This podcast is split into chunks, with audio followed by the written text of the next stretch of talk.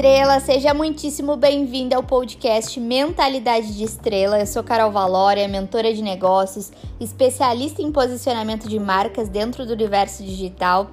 Por aqui e lá no meu Instagram, que é carolvalória, eu dou dicas sobre empreendedorismo, marca pessoal, posicionamento digital e também sobre mentalidade para que a gente consiga se desenvolver, se reconhecer para então ser reconhecida na nossa área de atuação.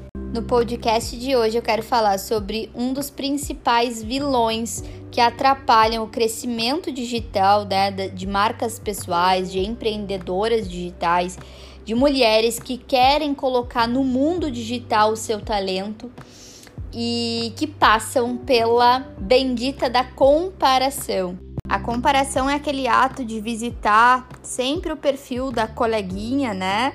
É, o perfil de outra marca semelhante com aquilo que a gente quer fazer no mundo e a gente acaba olhando e achando que a grama dela é muito mais verde que a nossa, né? Achando que o que ela tá fazendo é muito melhor que a gente. É, às vezes essa comparação é um tanto quanto injusta, visto que essa pessoa muitas vezes já tá lá na frente, já trabalha muito tempo, né, com o que ela se propõe a fazer e a gente está no começo da jornada e a gente está se comparando, tanto com posts, qualidade das fotos, é, os tipos de stories, o faturamento, quanto essa pessoa cobra. E isso vai prejudicando a gente de trilhar o nosso próprio caminho. Comparação essa que não chega sozinha, chega acompanhada de outros vilões, né? Como é, o perfeccionismo, como também a procrastinação. Porque no momento que eu não acho, né, que eu sou suficiente para fazer as minhas atividades, que existem outras pessoas fazendo, eu fico pensando, será que eu devo fazer, né? Será que tá bom mesmo? Nossa, mas esse post aqui tá tão ruim. É, mas eu não sei, né, se eu sou boa o suficiente para trazer esse post, então não vou fazer nada. Então, se não é muito bom, também não vou postar nada. E a gente fica nesse processo de perfeccionismo. Ou então, né, de procrastinação. Ah, depois eu faço. Ah, se eu não conseguir fazer perfeito, né? Então não vou fazer. Então hoje eu vim trazer como a gente pode lidar melhor com essa comparação, né? Eu separei cinco pontos, cinco dicas é, que me ajudaram muito lá no começo da minha jornada. Hoje, para mim, é muito mais fácil, é claro, de lidar com isso. Não que não exista, né? A gente sempre vai se comparar, a gente sempre vai analisar outras pessoas, mas de uma maneira a gente pode transformar de uma maneira mais inteligente, que é o que eu vou trazer hoje aqui para vocês é, nesse ponto de como lidar melhor com essa comparação.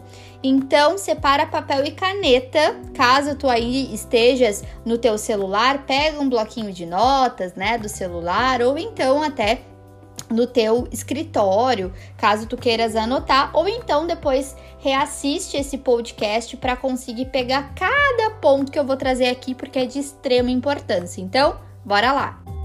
Então, a primeira dica que eu trago é entender aquilo que a gente verdadeiramente está buscando, né? Qual o nosso contexto atual, qual o nosso contexto desejado, e a gente consegue também alinhar as expectativas. Às vezes a gente se compara muito com pessoas que estão ali a muitos degraus na nossa frente, né? A degraus assim que a gente não consegue nem perceber o caminho. Então, às vezes também a gente não está disposta a percorrer esse caminho todo. Às vezes a gente tem valores diferentes do que essa pessoa tem, então essa pessoa está disposta a lidar com coisas que a gente não está. Então é muito interessante que a gente consiga se inspirar em pessoas que estejam ali a um passo à nossa frente, né? E a gente consiga olhar a história dessas pessoas e não apenas o resultado final. Então, o que, que elas tiveram que passar? Para chegar onde elas estão. E assim a gente consegue é, ressignificar né, essa comparação. A gente consegue analisar e pensar assim: quais foram as ações que essa pessoa precisou tomar, né, dentro do dia a dia dela para chegar onde ela tá? Ela precisou abdicar de algumas coisas, ela precisou trazer mais posts lá no Instagram, ela precisou fazer parcerias, ela precisou o quê? e assim a gente consegue aprender com essa pessoa. Então, tenha referências que estejam ali a um degrau né, acima de ti, num sentido de onde tu quer chegar e não a mil degraus acima de ti. Então, essa é a primeira dica: entender qual é o teu contexto atual, qual é o teu contexto desejado e ter referências que não estejam tão distantes de ti para que tu consiga aprender com essa pessoa.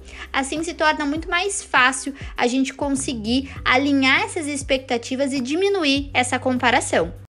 A segunda dica que eu trago, e que algumas pessoas inclusive são contra essa dica, mas eu sou um pouco polêmica em trazê-la, é silenciar os perfis. Eu sei que a gente precisa aprender a lidar melhor com as pessoas, a lidar melhor com aquilo que a gente sente.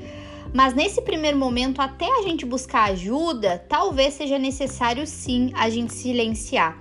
Para mim fez muito bem, né? É, esse silenciar dessas pessoas, esse não ver o que as pessoas postam.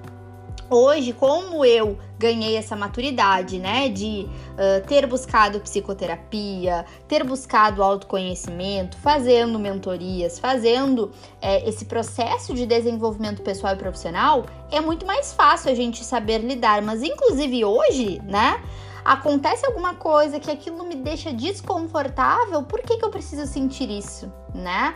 É claro que a gente vai notar o porquê que a gente se sente de tal forma, levar para terapia caso a gente faça, mas anotar, né? Mas às vezes a gente não tem esse nível de consciência ainda de pegar e anotar como a gente se sentiu, por que, que a gente se sentiu de tal forma.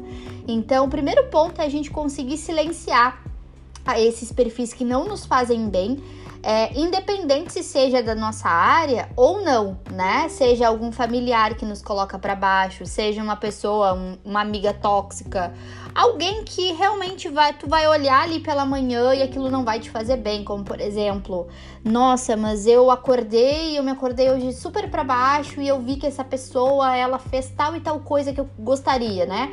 Aquilo já acaba com a energia do teu dia e tu vai te colocando cada vez mais para baixo. Então eu acho que é muito mais inteligente inteligente a gente conseguir silenciar, né, esses perfis, uh, conseguir se sentir bem para então conseguir lidar com aquilo que a gente precisa lidar. A terceira dica é alimentar quem tu és, né? Alimentar aquilo que tu é muito boa, quem tu estás te tornando. Ter momentos para te comparar contigo mesma, né? E ter a clareza de que tu és protagonista da tua história. É uma das coisas que mais me ajudam nesse processo de entender que eu sou protagonista da minha vida, né? É conseguir nutrir todos os dias pontos que me fazem muito bem, que fazem com que eu me desenvolva, que fazem com que eu consiga relembrar quem eu sou, né? E ter essa clareza daquilo que eu preciso executar diariamente. Então, é ter um momento de caminhada, é ter um momento sozinha, é ter um momento para escrever os meus sentimentos, é ter um momento para que eu veja uma série que eu gosto, é eu relembrar quem eu sou, sabe assim? Então, quem tu verdadeiramente é hoje, né? Como é que tu pode te conectar contigo mesma da melhor maneira possível? É... Ah, e uma coisa que eu amo fazer é ir na natureza, é tomar um chimarrão sozinha. E há quanto tempo, né, tu não fazes isso? Então é muito interessante que a gente consiga cultivar quem a gente é todos os dias para se conectar com a nossa essência. E então manter uma energia alta, fazendo aquilo que a gente faz e tendo essa clareza do nosso propósito, do nosso porquê, o porquê que a gente executa cada atividade, por que, que a gente quer atingir certos resultados. Será que é pelo nosso ego? Será que é para provar algo para alguém ou a gente realmente quer conquistar aquilo, né? Então, esse processo é muito importante a gente ter clareza de quem a gente é e quem a gente deseja se tornar, né? E quais são esses principais pontos que a gente vai fortalecendo dentro da gente para fortalecer quem a gente verdadeiramente é. A quarta dica é ter pequenas metas e focar nelas, é, tornando elas prioridades no nosso dia a dia. Então, quando a gente tem uma vida protagonista, a gente foca muito mais nas ações que nos levam até onde a gente quer chegar do que no resultado em si ou do que ver algum perfil, né, de outra pessoa. Então é muito interessante que a gente tenha anotado todos os dias é, as nossas metas, metinhas, né, do nosso dia a dia, as nossas ações, as nossas to-do lists, né, as tarefas que a gente precisa executar e então lembrar de onde a gente quer chegar, mas tendo consciência que focar nessas ações é o que vai nos levar, né, naquele resultado. E quando a mente desviar, a gente olha aquela lista de ações e pensa assim: isso aqui, olhar o perfil do outro, é uma prioridade no meu dia? Me comparar é uma prioridade no meu dia? Eu tenho tempo para isso? Né? Eu tenho tempo para entrar no perfil do outro, analisar o que o outro fez, o que deixou de fazer? Não. Eu tenho que enviar essa proposta, eu tenho que fazer meus stories, eu tenho que fazer meus posts, eu tenho que XYZ. Isso acaba se tornando prioridade. Quando a gente se prioriza em meio a tantas atividades, né?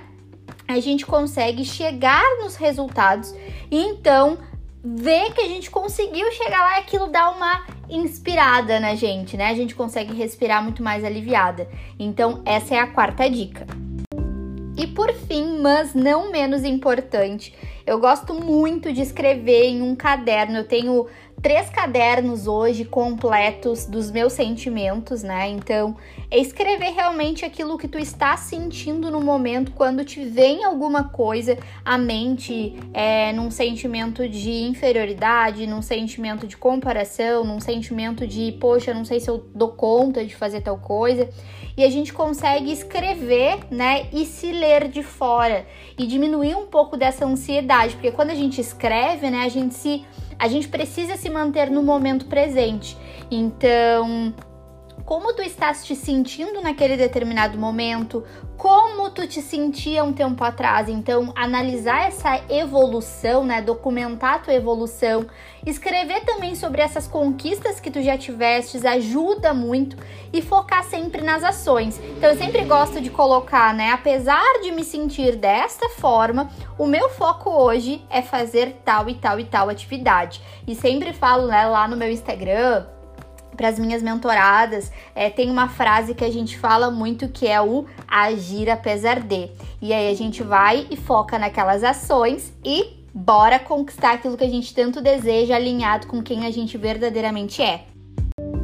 Eu realmente espero que essas dicas te ajudem a tu perceberes o quão especial tu és, o quão protagonista tu és da tua história e que tu não precisa ficar analisando, né? O outro todos os dias e que o outro tem uma grama verde, mas que tu também tens ou que tu estás regando, né? Para que ela se torne cada vez mais verde, mas por ti, não por uma competição ou não por querer que a tua seja tão verde quanto a dessa pessoa e assim por diante. Um grande beijo e até o próximo podcast Mentalidade de Estrela.